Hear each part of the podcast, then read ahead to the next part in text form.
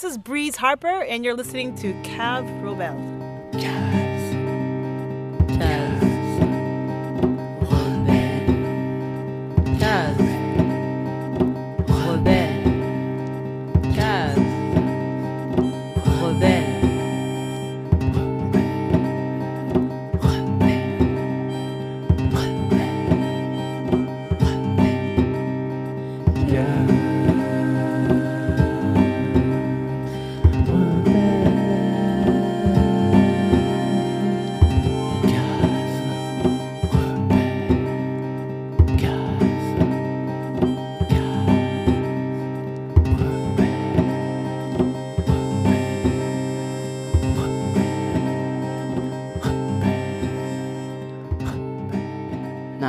52.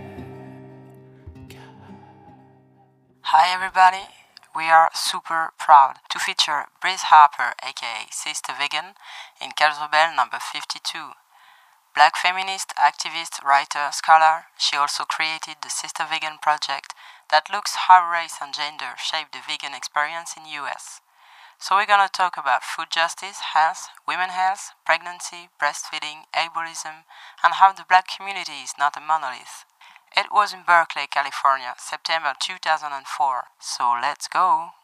Okay, uh, my name is Dr. Breeze Harper, and I am a black feminist theorist, and I am the director and founder of the Sistah Vegan Project, which looks at um, how black women in North America, if they choose to practice veganism, why they've come to that ethical consumption choice, and looking at factors of um, how racism, classism, whiteness, and other forms of systemic oppressions have influenced um, their practice of veganism.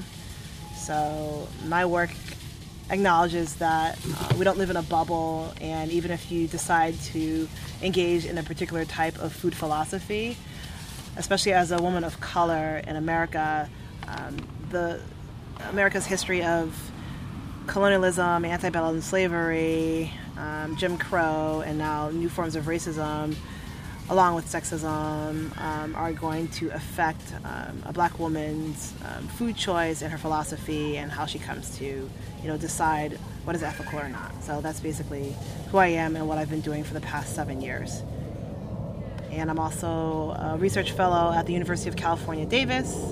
Now, my new book project is how black men um, of the hip hop generation, how black male vegans are using hip hop methods and methodologies to teach young people of color about the importance of food and health activism from a vegan point of view. So that's what I'm doing, and that's who I am right now.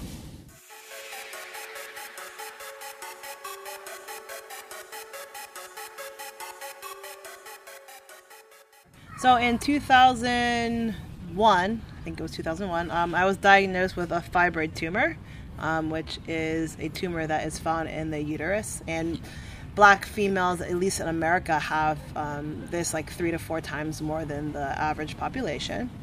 And I was really concerned because my mother had been diagnosed with that and she had had a hysterectomy when she was in her early 30s. Um, same had happened with her mother and my father's mother.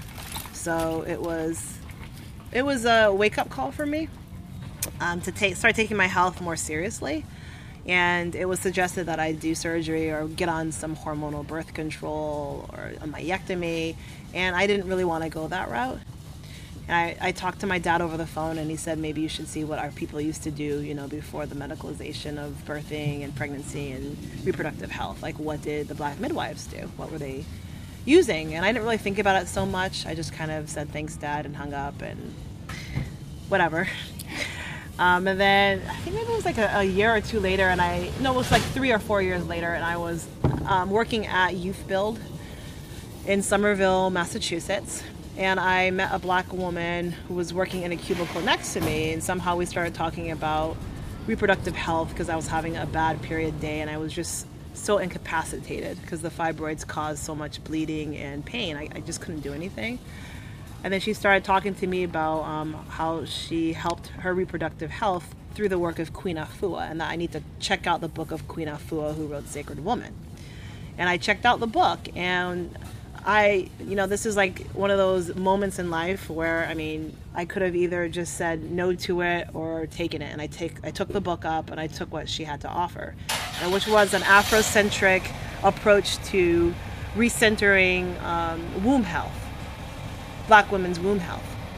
And Queen Afua, she practices veganism, holistic veganism, based from the principles of Kemetic Egypt. So here I have this book where this woman starts talking about the psychic and physical pain of slavery and how it affected the collectivity of black women's health throughout the centuries, including up to now. And how a lot of us suffer from all of these reproductive ailments because of this psychic pain, the uh, need to heal but never have healed, and then structural and systemic racism and classism that has made it really impossible for us to get the food and health care we need to have a healthy womb. And that's like the first time I had been introduced to a plant based diet from that perspective. Because before that, it was always like just become a vegan for animal rights. And then there was this, like, this assumption that everybody has the same white, middle class, able bodied, um, relationship to food and health. And I just, that didn't, never resonated with me because it never brought in my very real um, experiences with suffering from just like the psychic pain of racism and sexism. And then I had this book where, you know, it was kind of like a no brainer for her. Like, of course, we have to acknowledge this. And that's why I decided to make that transition into veganism is that she, you know, had written this book that talked about veganism from uh, my perspective, um, or going into veganism from a perspective of a black woman. So I did that transition within a week because for me it made sense and I didn't want to lose my womb. And for me it was very easy, but then I started kind of making it open the opened my eyes to all the other things that I realized were just so wrong. So, um, as a black feminist theorist, I understood a lot of it, but I didn't understand like the food and health activist aspect until I started reading Queen Afua and then as I started becoming more familiar with veganism, um, I picked up other books by authors that were focused more on the animal rights aspects. And I picked up the book um, Eternal Treblinka by Charles Patterson, and he talking about the suffering that um, those from the Holocaust endured, but also about all of the um, the abuse of animals and the suffering of animals, and really making that connection of systemic oppression. Um, so I just started seeing that and making those connections and realizing like you can't understand racism without understanding sexism, and you can't understand sexism without understanding speciesism. Just it, like it's just like connecting the matrices of oppression. So that's how I've been engaging in my work since then. Really not making it um, a single issue um, focus, but really making those connections from a holistic point of view. My dad is really awesome. I just never listened to what he had to offer because I was like, you know, a kid and my dad's weird. Uh, my dad actually raised us in rural New England. And I have actually uh, experienced it's very uncommon compared to most black people that have grown up here. So, my dad and my mom moved from the urban center of Hartford and moved to a place called Columbia, Connecticut which had at the time like probably 2,000 people, all white, all rural. Um, and they decided they want to kind of do their own edible landscaping and have their own land and kind of cultivate all of the food on their own. Um, and then they found a bigger place next door, town called Lebanon, when we were about 18 months old, my twin brother and I. So they moved us to three acres of land, still all white, rural, agricultural town. And my dad his thing was like if I can't eat it, I don't grow it. Like that was his his philosophy. So we grew up on an orchard and we grew up learning how to grow our own food. And my dad would say, you know, these are the herbs that you can use for this or that. But I never really listened. I thought it was weird because all the kids at school were just using things like Tylenol, right? Um, and then my mother, as much as she kind of supported my dad, she was still very much into allopathic medicine and always taking us to the doctor, get your vaccinations. Um, but I always had that foundation of my dad telling me these things. And I remember when I did first start my period and I was suffering so much, he'd always say, I don't want you to take Aleve, it's going to kill your kidneys. Why don't you try chamomile? Why would I do that, Dad? All my friends are taking Aleve. All my friends are taking ibuprofen. You're weird. So my dad had always taught me, you know, you can teach the child the foundations from zero to six years, and they usually stray, but most of the time they'll come back. And that's what I ended up doing, if I really think about it. So that's why I had talked to my dad, and you know, he kind of put that idea back into my head. Why don't you see what you know other people outside of white male allopathic medical system would what did they do before? So that's where I I, I, I, I kind of attribute that that um, knowledge that I, I gained from my father and how he raised me.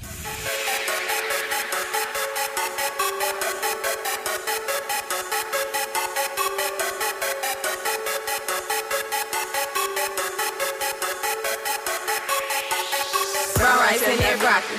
Brown rice and that broccoli. I can't get enough of that brown rice and that broccoli.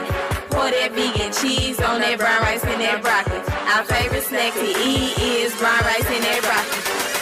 Fresh. Food, eat, cool. Fresh, food, eat, cool. Brown rice and that broccoli. Brown rice and that broccoli. Our favorite snack to eat is brown rice and that broccoli. Got some old pork skins. Gonna make a snack when I mix that in with some old petroleum, like what you get from the gas station. Sell that to the children. Tell them eat it when they chillin'. But I bet that it will be cold when they find out they ate chitlin'. You won't believe what I just caught, cause this some hardcore food for thought. But it ain't fast food giving blood clots, cause this right here is good for your heart. DC, what I'm trying to mean. Don't eat like a joker, eat like a king. Or if you female, eat like a queen. Superman, Wonder Woman, brown rice, broccoli. Everybody talking about them hot Cheetos and chocolates. I don't really like them screaming brown rice in that broccoli. Brown rice in that broccoli. Brown rice in that broccoli. They don't want to know what's in them hot Cheetos and chocolates. If you know the song called Hot Cheetos and Chockies, just a remix. We rapping brown rice and that broccoli. Brown rice and that broccoli. Brown rice and that broccoli. Brown rice and that broccoli. Brown rice and that broccoli. Brown rice and that broccoli. Brown rice and that broccoli. I can't get enough of that brown rice and that broccoli. Pour that vegan cheese on that brown rice and that broccoli. Our favorite snack to eat is brown rice and that broccoli. Fresh. Food, eat, cool.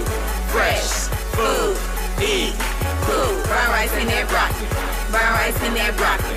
Our favorite snack to eat is brown rice and that broccoli. You say Cheetos and Takis is your favorite snack. The sugar in it is a molecule away from crack. Traces yellow pop cause chronic diarrhea. Do you walk in pain, swollen, or bleeding rectum rim? Oh, you want some Takis? Well, let's look at the ingredients. Artificial spices plus a couple different types of acids. Tell you about that MSG and why it's bad for you and me. Causing vomiting, not speaking metaphorically. I'm talking literally. Add it on to 88. So what you wanna eat? So what you gonna eat? So what you wanna eat? Brown rice and that broccoli. Brown rice and that broccoli. I can't get enough of that brown rice and that broccoli. Pour that vegan cheese on that brown rice and that broccoli. Our favorite snack to eat is brown rice and that broccoli. Fresh. Food, eat, cool. Fresh, food, eat, cool. Brown rice and that broccoli. Brown rice and that broccoli. Our favorite snack to eat is brown rice and that broccoli. Let me flip the script though. Let's go dip into the stove. Skipping with some food stamps and hop out with some greens at home. Fix those greens and now they're gold. If you want, they can't be sold. Just don't mix them up with them Takis and them hot Cheetos. Red eyes before my eyes, and that hue just intensifies. The irony is that I don't eat those and I still spit fire. You don't need that, you need this. Like a crackhead needs some resist. Our stomachs are impoverished. This stuff right here's oasis. We live in a country where um, binary thinking is really just the easy way to go. So if you think about it, people have their monolithic perspectives. Mainstream people have their monolithic perspectives of everything. So there's only one type of white person, and they only look a certain way, and they only have a certain background. And there's only gay people. There's only one type of aesthetic that I think of. I think of a white middle class man. I don't think that you know a black person using a wheelchair could actually also identify and be gay. Um, so with that said, um, I think there's a lot of work to be done to actually educate people more about getting away from that binary thinking and understanding like the white experience, the black experience, the trans experience. There is no one way, and that there's all these other things that are going on with um, how people have grown up. Um, you know where the regions are that they come from, their, their socioeconomic class, like all these things are going to create this unique experience. So I know there's no one black monolithic experience, but I do know that most black people, like I mean, I gander 98% have been deeply affected by white supremacy and racism, definitely. But how that plays out, depending on how you grew up, will be very different. So that's kind of how I look at it. Um, so I know there's, you know, there's all different types of black experiences. But when I looked at the mainstream, even black media and literature, because I'm a writer, what I usually saw is like black experience is usually male, urban, um, straight, able-bodied. Um, now, of course, women are part of that literature, but it's, it's straight women who are in an urban area. So the black experience is always that. Um, and then when you try to deviate from that, especially as myself as a writer, coming from my own experiences, trying to get my latest book, Scars, published way back in the day when I sent out proposals in the mid 2000s, I was getting rejections from publishers who said that, well, we're not interested in this because it's it's not really the the black experience that our fans are looking for. You know, if you're and if you're looking at my character is also lesbian, they're not interested in that lesbian experience because you know a rural black girl in white rural New England. Why? Why would anyone be interested in that? So um, those are the challenges that I've had, but um, I think it does a lot of damage when um, one thinks that all black people have the same experience um, and a lot of times when mainstream activists for the black community try to do activism and they make those assumptions um, and forget that, well, not all black people are straight and not all black people are able bodied, not all black people um, eat meat, you know, all these things, um, that it starts becoming problematic when I look at these major mainstream black movements that don't take those things into account. Um, and then you see people working on the margins like myself who are kind of trying to bring those um, other aspects of black identity in and try to kind of dispel the myth that we are a monolith. Because mo- a lot of black people, not just white people, I mean, black people think that mainstream black people think we are a monolith. And then they're kind of, you know, when I tell people, there's an assumption that I'm, because I'm married to a man, that I'm straight. And then people start talking in a way as if I would be homophobic or I would agree with their homophobia if they are homophobic. And then when I reveal um, most of my writing that I am bisexual identified and I've had a relationship with women in the past, there's that weirdness that comes in. And um, what, what, kind of black person are you? And um, someone had written me when I first wrote about scars being published. A black woman who followed my Sistah Vegan work had said that I was a disappointment to her for this next project because I should be focusing on real black issues and not doing the whole LGBTQ thing. Um, I've been known to upset a lot of groups because of my focus on not being single issue, not being monolithic, and being holistic in thinking. So, like, I annoy the mainstream vegan movement because of my focus on looking at how whiteness and um, socioeconomic class affect um, their philosophies. And then I'll get upset, I'll upset, you know, some of the Afrocentric vegan people if I go on and start talking about LGBTQ and um, be in the fact that I'm a black feminist and things coming together um, for my life where I've ended up accepting black feminism. And there's that mainstream uh, stereotype that feminism destroyed the black man. And then I try to say, well, there's about, you know, 200 different types of feminisms. Which one do you mean? And do you really understand what feminism is? And especially black feminism. So I've gotten um, in kind of arguments about that.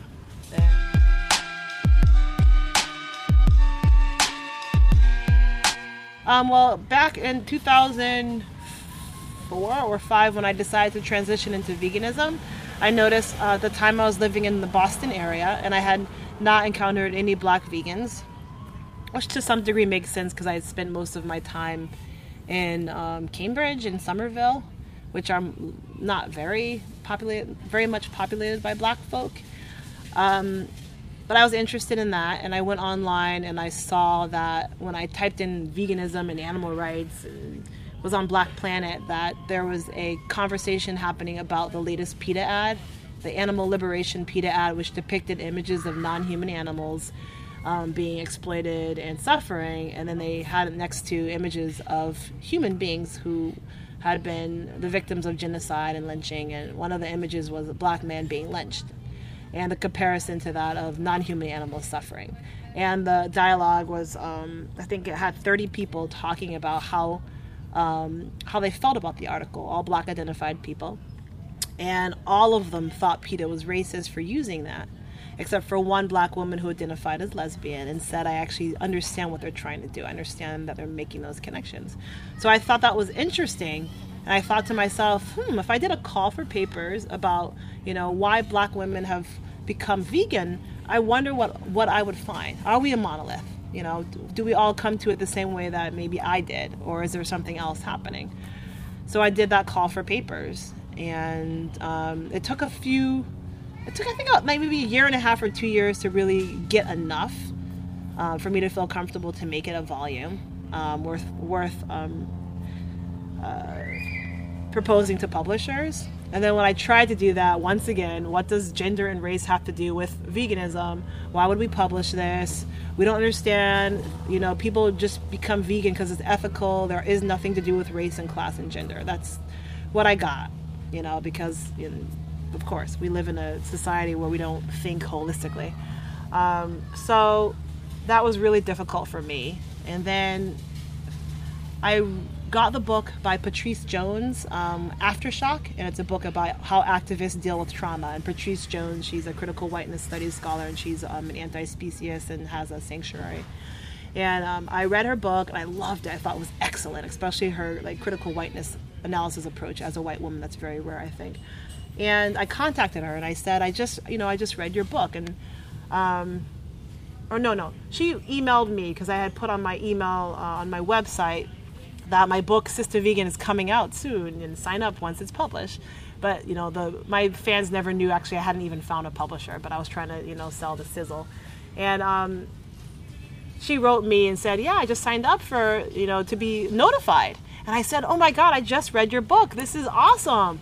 And um, you know, truth be told, I don't have a publisher. No one gives a crap about black women vegans. And then she said, just send me the, the manuscript and I'll send it to Lanterns to look at Lantern Books to look at it. And they got back to me in a week.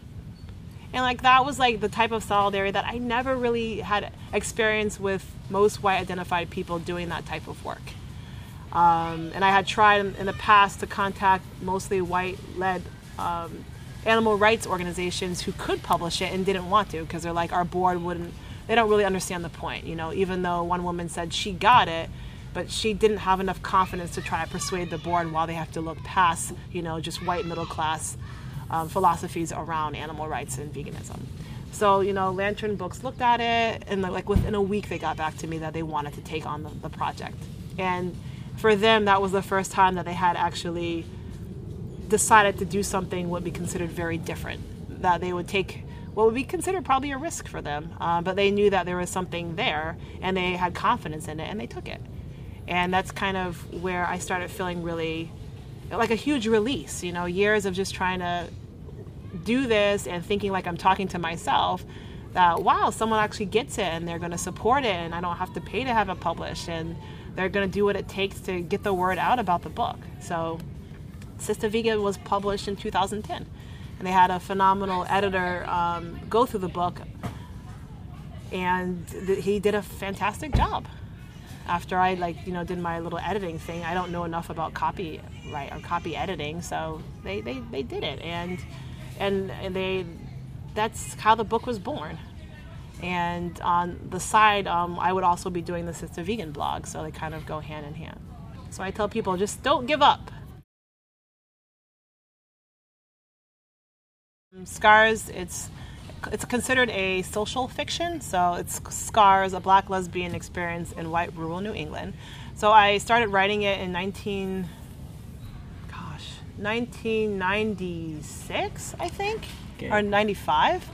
Um, and it, basically it's about being a black lesbian in rural white New England, and um, more specifically, a teenager you know, um, someone who's 18 years old. And um, it's a lot of it is based on how I felt.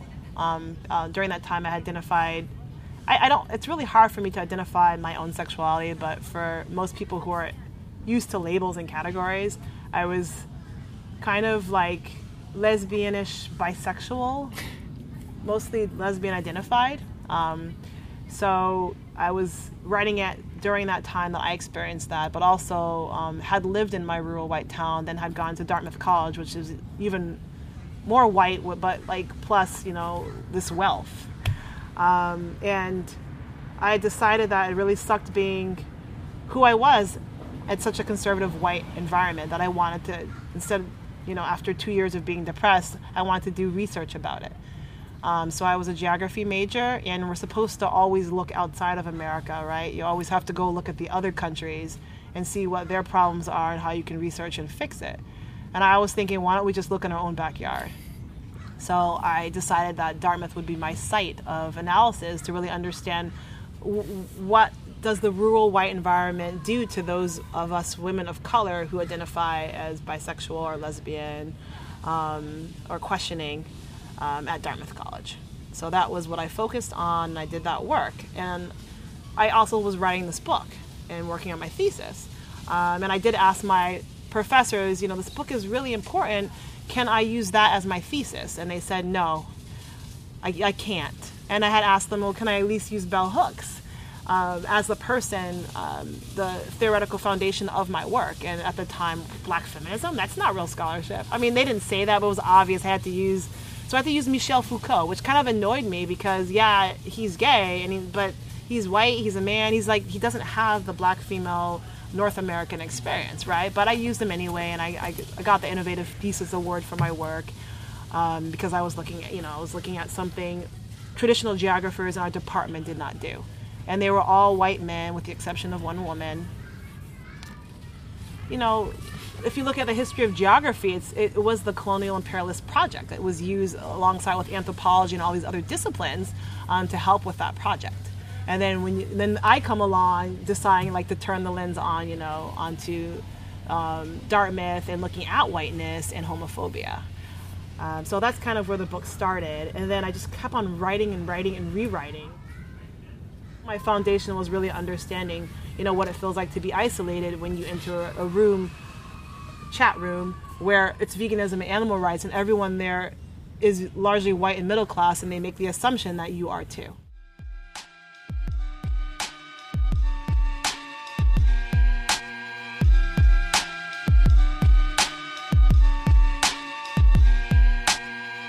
Audible version of tissues forming organisms like particles splitting. I'm volatile, be wary of me. The spawn of the sun and the earth, reborn on hollow ground. Messed around and opened up a goddamn portal spitting. They call me DC cause I'm greasing rappers on they turf. And plot revolts, they'll quote me later, say I hardly spoke. Cause I'm a quiet assassin with passion for fire. Blaze the trails and leave the victims catching breath inside the smoke. This the revival left that five rap, Harlem City. Epitome of street survival rap, hard and gritty. A law's math with a swag they can't master. Cast from the blast of the Elohim, God is with me. I spark fear in their hearts with 50,000 watts of light beams from out the deepest chasms of the darkness. Each verse I leave my mark and they say they can't mark it. But these is gemstones, bezel cut, in gold copper. Language so proper, I enunciate the doctrine. Taking converts, you wonder why my name is so popular. I came from a jungle made of concrete and conflict. Ligers and them tigers and them bears held us hostage. Where I learned the difference between authentic and imposters. Where I turned my sentences to loaded guns and cocked them. There I stayed alone, beware sinisters and monsters. Now I plaguing fingers in the center of a mosh pit. Ha ha, I'm the center of your conscience. The black dot, honey skin, the pinnacle of progress. The future of music look brighter than the solar flare. I'm blacker than Garvey, you whiter than the polar bear. Hold it there, you don't want a saucer with the holy feel. Box the crowd and leave my mic like artifacts, holy grail. Matter of fact, you can call me the prophet. I'm probably Drew Ali incarnate, so stop it. This is a letter to them veterans and brolic ninjas who fought blood wars. Shots lead them bodies crippled. I'm trying to catch them before they end up as a homie victim. Guess you call me past the saving cats with the phonic system. They wanna block me cause I'm not like these regular broads. Speak revelations off the top like I'm channeling God. And my, my sisters keep a bell hooks and Audre Lorde ask about me. I protect the goddess with katana swords. I'm type ill like I'm typhoid, no vaccine. You a hypochondriac, I live rap, you practicing. I break rules like white boys in courtrooms where that cracker George at the bounty something and make moves. I'm sort of the rapper that half the game been waiting on. The other half is waiting to see who next they hating on. But it don't matter cause I'm bred tough and carbon form. Give you plus lessons, then you see how knowledge born. I want to raise my kids vegan, but they're actually not vegan. Um, and that's because my partner and I, my husband um, and I, had to compromise um, on on that. Um, so they actually eat eggs um, and milk several times, cow milk several times a month, and we are talking more and more about like the logic of moving toward veganism. That's going to be okay if the, the kids do that. Um, and my kids, they understand the language of veganism. They understand why I do it. So um, it probably won't be a huge shift to do that. Um, but right now, they're not. They're vegetarian. And I tell everybody that in my conferences and my lectures. And I'm sure a lot of people have issues with that. But what can I say? It's it's hard when you're when you're co-parenting with someone that has different food philosophies. Um, so that's what we're doing right now. Uh, during my pregnancies, my first pregnancy, I was not vegan. Um, I tried. I got. I lost confidence. I didn't feel like I had the support I had, and I got scared. Um, so I ended up eating um, eggs several times a month, and I'm taking um, salmon products, salmon salmon oil for EPA, whatever it's called. So I, I made that clear. I think on Vegans of Color blog site, maybe in 2009, and then I got attacked, and I expected to. Uh, but for my last two pregnancies, I was vegan and it was easy. I had more confidence, and um, I just it was easy for me to do it. I just felt like I can do it this time. For my um, pregnancy, the first time when I tried to be vegan, I had told my OBGYN about it. They were kind of like, okay, whatever, um, you have to be careful. Just kind of what I expected from them. Um, but I didn't actually, I did not use an OBGYN after the first half of my first pregnancy uh, because they weren't willing to let me um, work with them and a midwife. They said they wanted me to choose one or the other. So I dumped them and I did, I did, uh, I used a midwife for all three pregnancies and I did home births.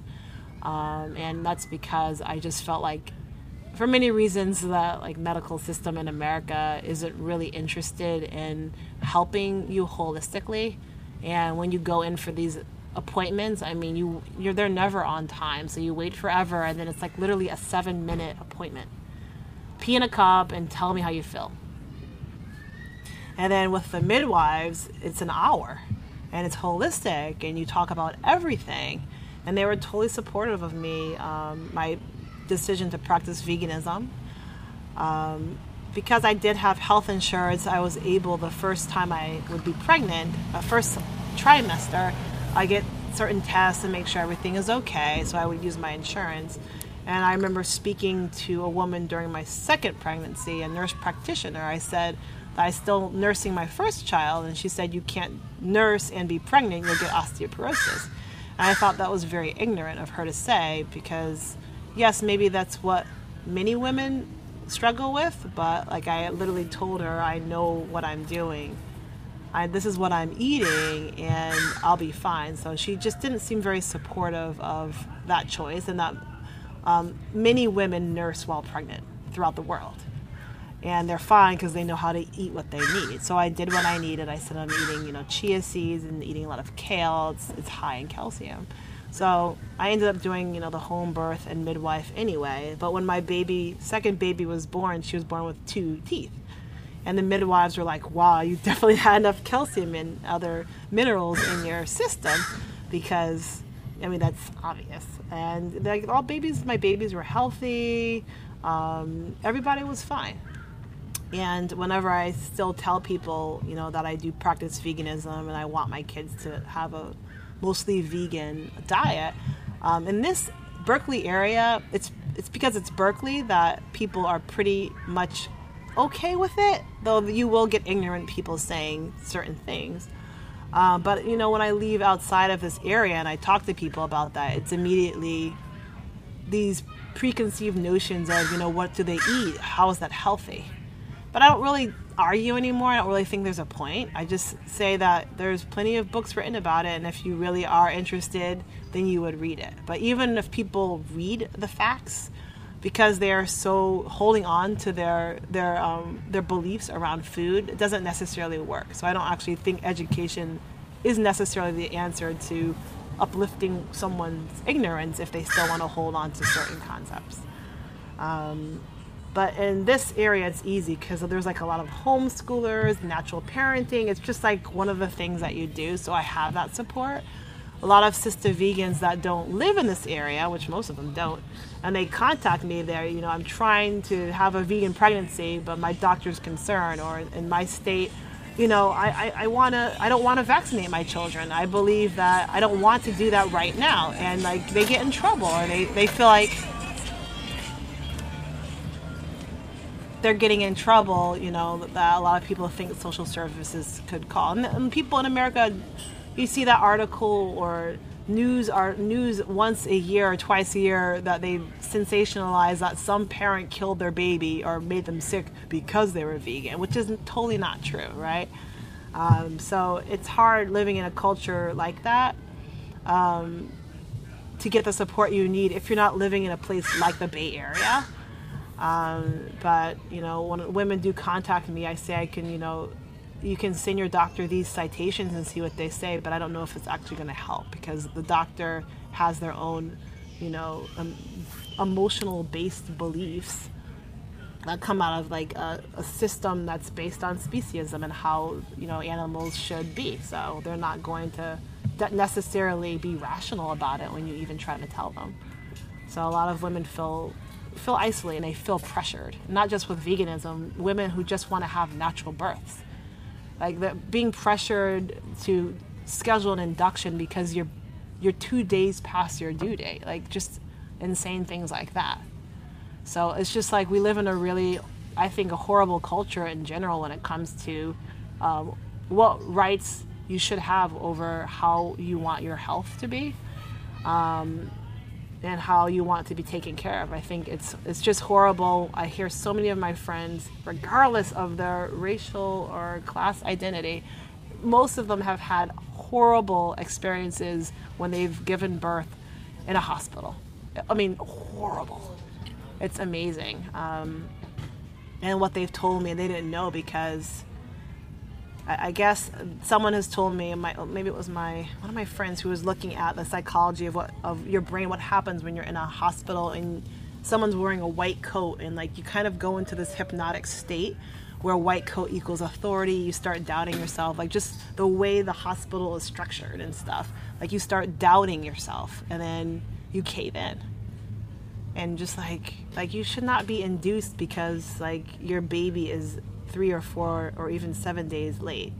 Or you should not be you know it's just weird. I get upset i get emotional about it because it's, it's just so ridiculous and the lack of um, respect toward a woman's um, own knowledge about her body you know and it gets worse if you are a woman of color um, and how you're treated by the medical system. Like you're just stupid you don't know anything and it's just it's horrible so I try to support women, and I've thought about maybe going toward that route, maybe becoming a doula, or I don't know, entering midwifery school because I, I just keep on, you know, this. My friends will write me and say I'm I'm anemic and I'm pregnant, and and my doctor wants to give me these pills and they constipate me. And I'm like, why didn't they know that you can just drink nettles tea for iron? Like, why don't you know that? So I, you know, I gave that webinar course online about how to have a plant-based pregnancy and get all the nutrients you need. And it's like so simple, but of course, if there were simple remedies to everything, the doctors would not make a lot of money, and the, and the biofarms would not make a lot of money. So that's like another way where I begin to see the connections of living in an individualistic capitalist economy. Like it's not like you're to live in an economy where, um, not economy, in a country where um, you're going to be taught how to heal yourself or take care of yourself. Like that's that's not profitable, right? So, yeah.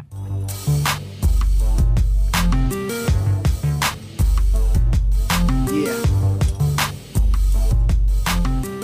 People don't think you're weird if you try to breastfeed your child after six months. Because in America, people get weird about that outside of the Bay Area, I think. Um, but I think it's becoming more accepted because now the actual medical doctors are saying if you can breastfeed, we they think that's the best option.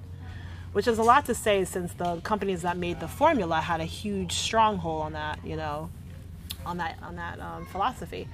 So um, now it's being more accepted, but I think the mere fact that it's weird if you do it in public and you don't cover yourself um, that I have a problem with. And um, when I do my lectures, I take my babies with me and I'll nurse on demand. And um, I actually think nursing on demand is a food justice issue. So uh, that's why I bring them and I want people to see it. It's like I'm not trying to show off or anything. Like I'm a mammal and my baby needs milk on demand. That's just how it is. And it's ridiculous for me to jeopardize his or her health because society has an issue with it. It's just to me, it's completely stupid because all the other mammals in the world just nurse their babies out to man, and obviously there's something there to be said about that. I also acknowledge that that it's a privilege to be able to breastfeed because I work for myself, um, and my husband makes um, income as well. I was able to structure my life where I could stay home and nurse on demand. So I don't want to downplay like women who can't do that and have to use formula. Like my thing is about options. I think women should have the options that they need and that should be supported because each woman has a different situation and they're going to need it's the options the lack of options and lack of support around those options that infuriate me. Um, and then with a postpartum body uh, yeah i think it's ridiculous that most women i meet say they would never i would never be seen in a bikini. I just gave birth. Well why? Like your body just gave birth. Your body had a huge baby in it for like nine months. Of course your stomach expanded. Like, why can't we show that? But uh, you know, but we don't talk about that, and we always shame women for not being skinny. It's just like I've met so many women who are, you know, so ashamed of their postpartum body and saying, you know, I had a baby four years ago and I still can't lose the weight, and I would never wear a bathing suit or I would never do this or that. And it's just like this is this is the society we live in. Like, do you know how much your body is going to change throughout life? Whether you have a baby or not, like, bodies change. And I always try to explain that to women. That's why I did my video after I gave birth and just showed, you know, my bare body and my, not my bare body, my bare stomach, and this is what it looks like. And basically, I'm going to go to the beach and wear my bikini. I don't care. Um, and I think that's really important to talk about these things because a lot of people's, you know, women's mental health um, is compromised when they start panicking about that. And um, I had done that funny satire about Beyonce, like try to look like Beyonce once you've given birth. And I was like, you know, being funny, like you should duct tape all your kids to you and go on a triathlon, you know, because there's just so many women that I mean, when you give birth, a lot of us have postpartum depression anyway. But like you know, adding on this pressure that you have to look a certain way. Um, a lot of women talk about how their husbands start getting annoyed because of the way they feel about sex. So, I mean, if you push a watermelon out your vagina, it hurts, and you're not going to want to be intimate for a really long time. So, a lot of their partners start feeling weird. Uh, a lot of their partners get upset that the, the women, if they're partnered, heterosexual coupling, if they're partnered um, with a man, um, they get upset that their women don't look a certain way, and the women start getting upset. Um, and then they feel different about their body. So when you're nursing a baby all the time, your breasts don't feel erotic the way they used to when you were engaged in sexual activity. So all of these things that are happening, but we live in a culture where you don't talk about it. So I finally talk to women who get out of their shell and start talking about the depression and start talking about, um, you know, how bad they feel about their body and how how isolated they feel. And I was thinking once again, we live in a society where your suffering has to be silent and now you have to be brave and especially in this society that motherhood is such a sacred thing you should never talk about any of the problems you're having. Um, and that you know you better bounce back into physical shape and you're lazy if you haven't taken up yoga or pilates yet once you're two weeks postpartum you know? Like it's i mean i don't feel like i want to work out or do anything. I mean it takes me about eight to ten months postpartum to recover. Like that's how hard. And i had a i had a healthy quote unquote healthy labor it's just like people don't realize that all of the effort it takes to just raise a baby, you know, and the time you're not going to have if you wanted to work out, or how tired you are because you haven't slept in weeks. And then they have this added pressure where I have to look a certain way. It's just unless you actually have wealth where you can hire nannies and or you're in a situation where you're not in a nuclear family but you have a lot of extended family to help you, it's hard.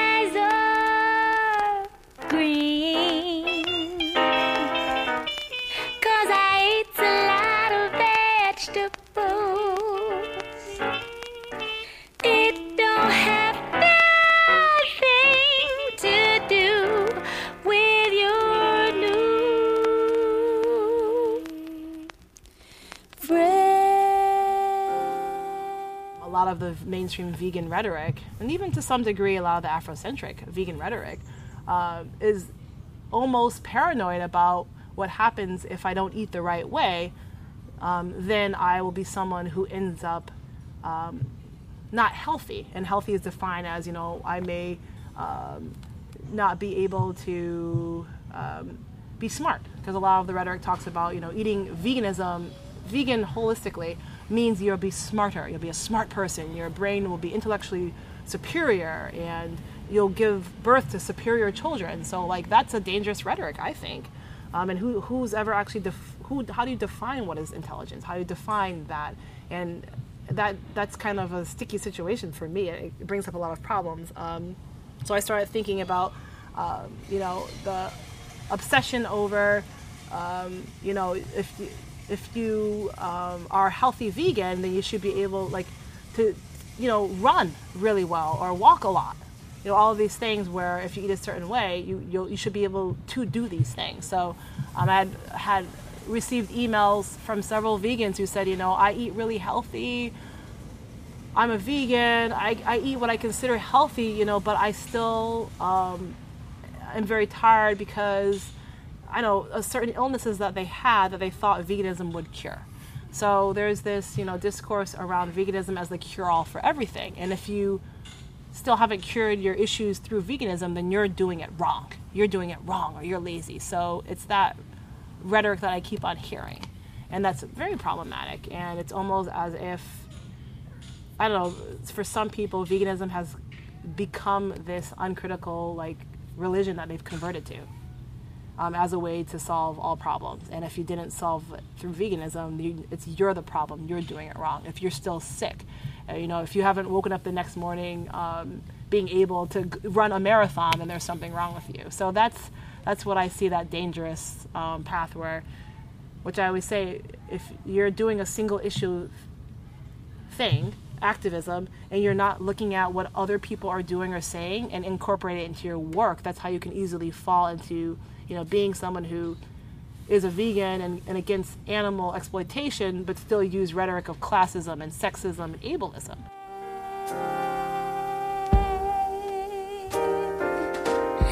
I'm insecure,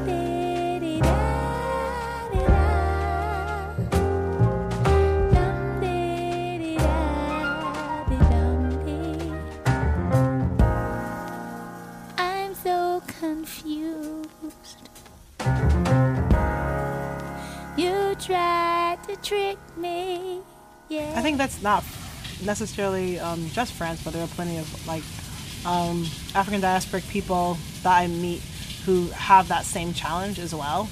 And I, I guess probably some to some degree, I probably had that when I told my mom I didn't want to eat her food when I would visit, and just kind of feeling hurt by that because I know there's a history of like at least in America, like soul food as this symbol of you know this positive thing that Black people through the worst still were able to you know endure it, and this you know culinary tradition came out of it. I mean, I think it's a very emotional thing, and I think, of course, like someone's giving you food, though you're nourishing someone that you love through this, you know, giving them food, and it, is a symbol of love. And I think it's like human beings, you know, we're human beings. We have um, emotional attachments to certain things. We have a lot of, um, you know, um, don't know how to explain it, but it's like, yeah, I can feel, I can see all the time how someone feels like you're rejecting their love in them. And then like how do you do that but also you know keep to your values? And you know when i first transitioned into veganism um, i did end up eating my mom's oatmeal cookies um, even though i had been a vegan for several years because that's like the one thing she was known for was her oatmeal cookies and she puts eggs in them you know? And i just did it not to i just did it because I, I i was thinking for me yeah my relationship with my mom is really important and i'm i'm gonna have to just kind of let this one go I've never actually eaten any animals um, just to make my parents happy. So they, they got that, but it was something about those cookies, you know. And she was, I could tell she was kind of hurt, you know, like why, you know, why won't you eat them? Even though she did understand why I wanted to be vegan. So it's really important to, to always talk and have conversations with family. Um, whether they agree with you or not, but to let them know that you do appreciate them, and um, but still try to explain why you do what you do.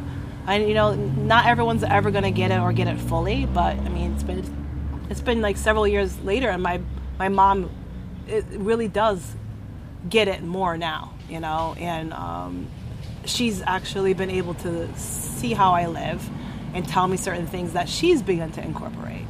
So, and I got a lot of people saying that, you know, maybe when I first did it, my parents thought I was rejecting their love or rejecting this culture.